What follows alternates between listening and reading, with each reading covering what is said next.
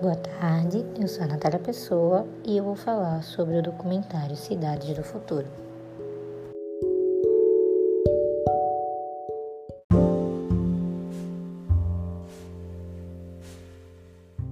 O documentário começa falando que em 50 anos, 75% da população mundial viverá em cidades, o que acarretará mega cidades.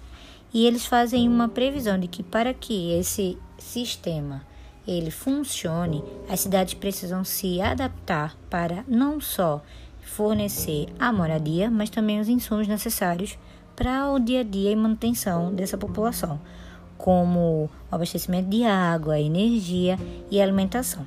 E aí eles começam a retratar o que poderia ser feito e o que a gente vê hoje em dia já sendo feito, já que esse documentário é de anos atrás, é, para que isso desse certo como por exemplo fazendas é, verticais dentro dos próprios arranha-céus, é, trazendo para uma realidade é, uma realidade atual em um empreendimento aqui perto da Caxangá que vimos na semana passada a, existia na própria planta a estrutura de uma estufa que ficaria no teto da garagem é, da garagem vazada do edifício. Então a gente vê que esses pomares, essas estufas, elas já estão sendo realidades nesse momento. E acredito que essa estimativa de 50 anos, o documentário foi em 2000, seria em 2050. Mas já estamos caminhando para essa, essa realidade que é tratada no documentário. Ah, as estufas verticais, por exemplo, elas acarretariam num custo real menor porque ele seria, eles não usariam, por exemplo, o custo do combustível fóssil para poder levar os alimentos até a cidade, já que os alimentos são, são tratados, são cultivados em áreas rurais. As chuvas já são captadas, seriam, seriam captadas e já, já eram na época captadas em alguns empreendimentos no próprio, no próprio prédio e feito toda a canalização e, e limpeza para consumo no próprio prédio. a energia ela seria gerada de forma cinética, através dos passos, por meio de pessoas caminhando comumente com placas com microchips e inteligência artificial para captar essa energia cinética e transformar em energia elétrica.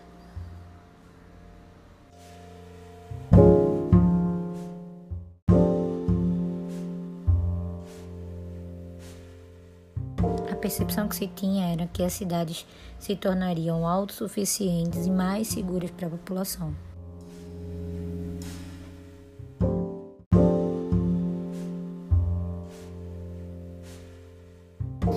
Também retrata muita interatividade através de painéis digitais espalhados pela cidade, prédios interativos que mostrassem vídeos e pudessem conversar, mudar de forma e mudar a paisagem urbana para algo mais mais visível, mais interativo, como eu já falei, mais interessante para quem para quem passa.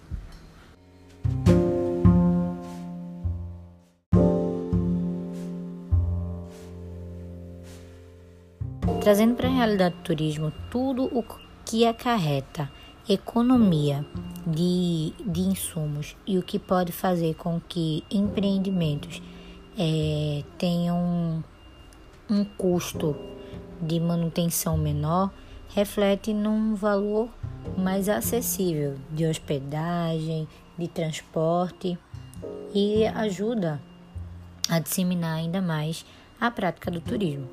Isso é bem positivo dentro da nossa, nossa realidade. Outro fator é que cidades com mais interatividade, com, com mais tecnologia, acabam atraindo é, turistas que têm essa, essa, esse apego pela área urbana de fato. Existem turistas que preferem a área rural, mas tem, tem turistas que pre, preferem de fato viajar para cidades urbanas. E essa interatividade atrai para o serviço que, que aquele empreendedor quer oferecer.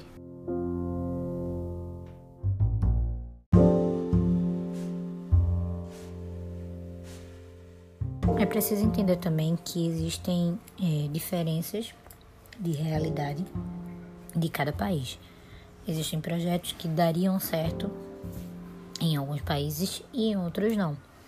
Principalmente projetos que é, envolvam um grau de segurança menor, né, de, de importância menor do que em outros países, como o Brasil também, ah, que tem um grau de, de, de insegurança maior. E aí a gente precisa dar importância à, à segurança. Então, toda a, essa tecnologia que foi retratada, ela tem sido vista passo a passo, já é uma realidade muitas dessas, dessas informações e já tem ajudado, já tem dado resultado para o turismo. É só precisa, é só preciso entender que existem realidades e realidades e que elas precisam ser adaptadas para cada, cada local.